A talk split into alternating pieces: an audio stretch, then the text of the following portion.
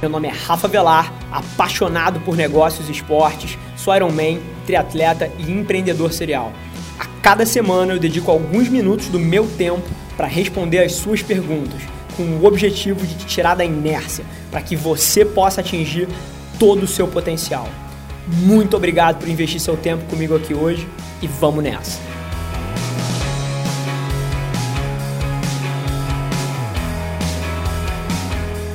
No episódio de hoje a gente debate sobre como você pode guardar dinheiro de uma maneira mais eficiente. A gente entra nas nuances do e-mail marketing e do marketing via podcast. Fica ligado.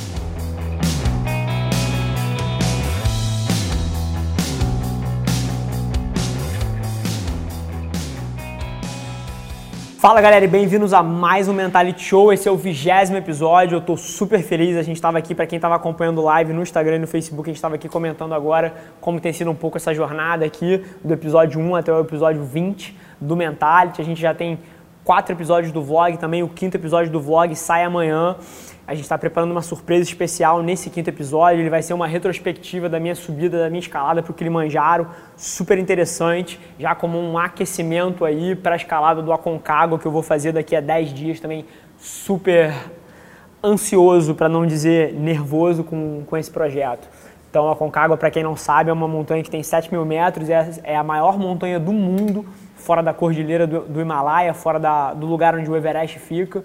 Então, um projeto super difícil. O último dia, o dia que a gente atinge o cume do, do Aconcagua, são praticamente 20 horas é, de escalada. Então, um puta desafio físico, um puta desafio mental. É você só com consigo mesmo, não tem distração, não tem música, não tem ajuda, não tem amigo para conversar. Eu estou indo sozinho, só com a expedição.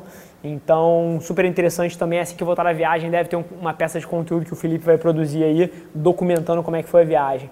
Mas, sem mais delongas, vigésimo episódio, vamos trazer um pouco de valor aí pra galera. Felipe, solta a primeira pergunta pra gente. Bom, Rafa, a primeira pergunta é do Toast Player, que tem participado bastante aqui no canal. Ele quer saber como guardar dinheiro de maneira eficiente. Não só tá ativo, mas tá ativo com perguntas boas, né? Porque tem muita gente mandando pergunta, a gente tenta selecionar as perguntas que vão trazer mais valor para o resto da audiência. Tem muitas perguntas específicas que, mais uma vez, às vezes podem solucionar o problema de 20, 30% das pessoas, mas a gente tenta sempre selecionar o time de conteúdo pela pergunta que vai trazer mais valor para vocês. E eu acho que esse tema de, de guardar dinheiro, de ganhar dinheiro é fantástico. E eu sou obcecado pela ideia de você fazer dinheiro simplesmente gastando menos. Eu acho que isso é uma coisa que não é debatida o suficiente. A importância de você não gastar o seu dinheiro com merda, a importância de você não gastar o seu dinheiro com coisas triviais que não vão frente aos seus objetivos. Né? E mais uma vez,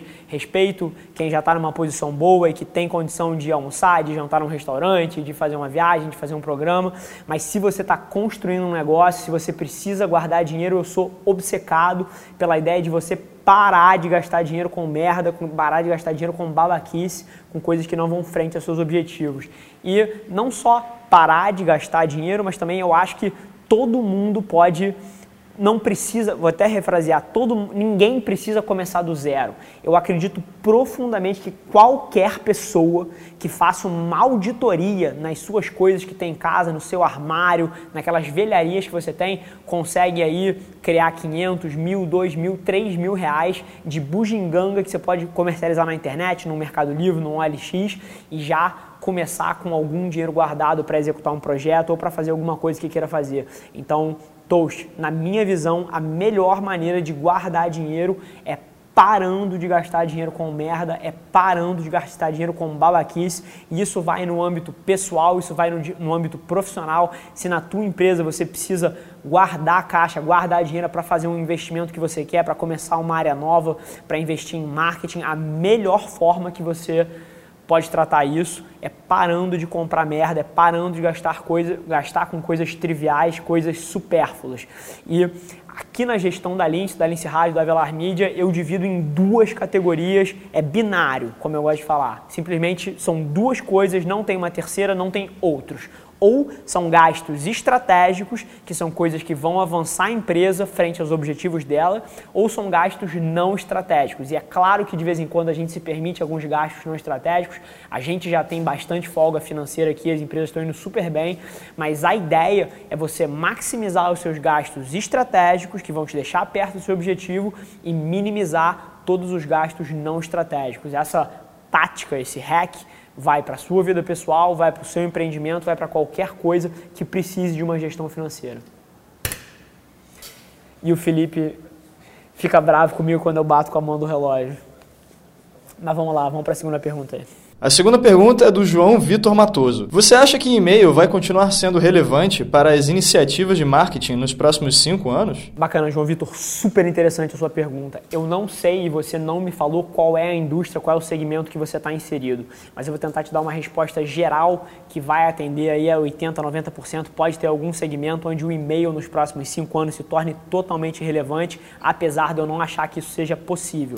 Eu acredito profundamente que se os seres humanos continuarem se comunicando por e-mail, o e-mail continua sendo uma ferramenta de publicidade, uma ferramenta de marketing interessante para os marqueteiros. Agora, tem uma aspas muito grande aí.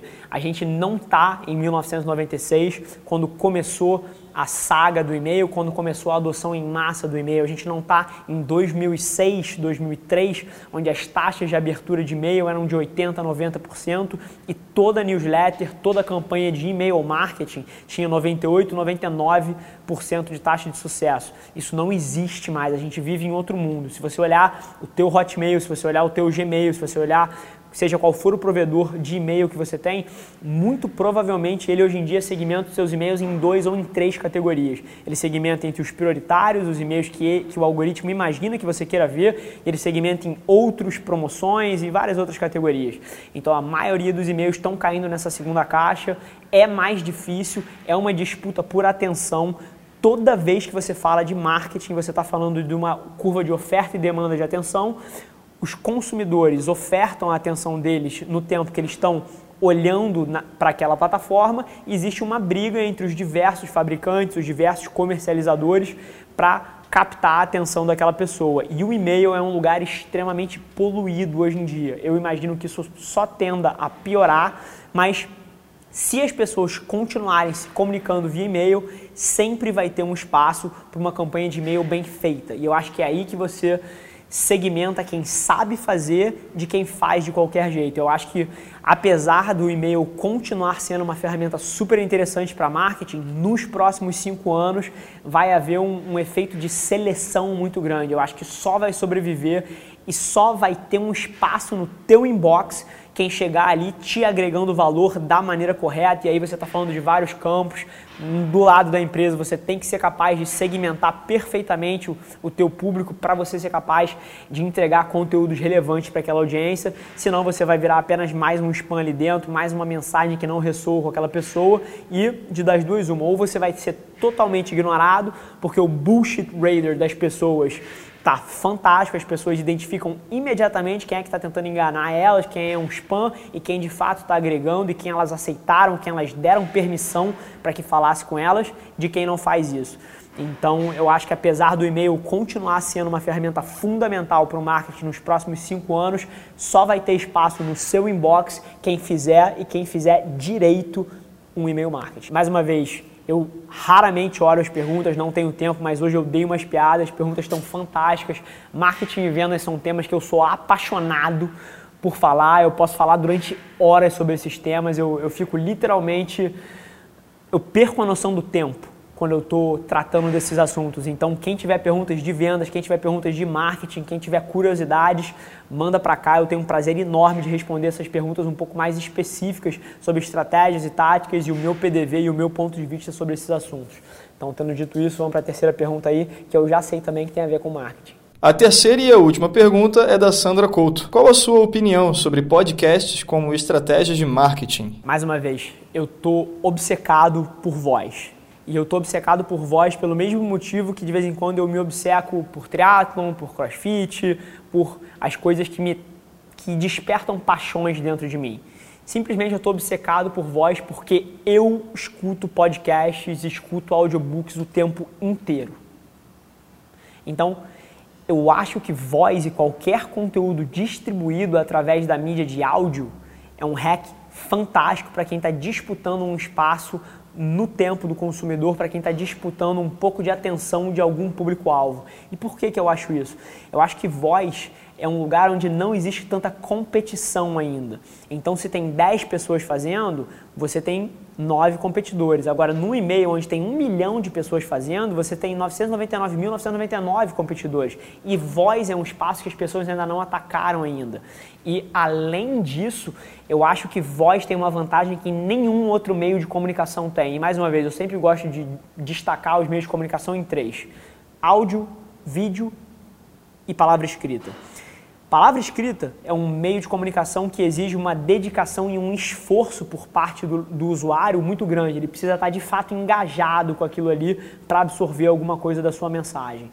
A mensagem por vídeo, apesar dela ter uma conotação um pouco mais leve e a experiência do usuário ser um pouco mais fácil, ela também exige algum engajamento. Você pode muito bem mudar de tab, mudar de aba e escutar só o áudio do vídeo, mas perde muito do potencial. Então, o vídeo você também precisa estar olhando para aquilo. Agora, áudio, cara, todas as vezes que eu estou malhando, todas as vezes que eu estou fazendo rolo em casa, horas e horas a fio, todas as vezes que eu estou na academia, todas as vezes que eu estou no trânsito, eu estou sempre escutando um podcast, eu estou sempre escutando um audiobook. Eu acho que áudio te poupa tempo, porque ele é uma mídia que pode ser consumida de forma passiva.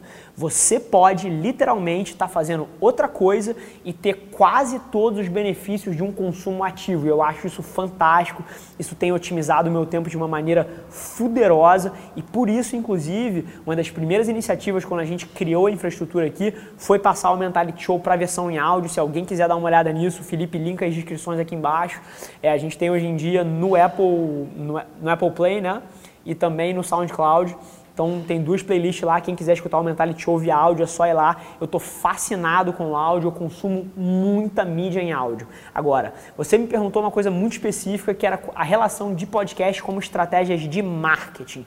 E aonde eu acho que um podcast entra muito bem como estratégia de marketing é, é na parte de marketing de conteúdo. Então é você gerar awareness, você gerar reconhecimento de marca através de um podcast, ou seja, você trazer valor para alguma segmentação, para alguma persona, para algum público-alvo através de um podcast que dê informações relevantes para ela e através dessa atenção recém-conquistada, você pode operar esse público cativo que você criou para dentro do seu funil como forma de aumentar as suas vendas. Então eu acho que é aí que o podcast brilha. A gente aqui na Lince, na Lince Rádio, dentro dos próximos um, dois meses, deve estar lançando dois ou três podcasts, os primeiros no nosso setor. Mais uma vez, a gente pioneirando a parte de marketing no segmento B2B industrial.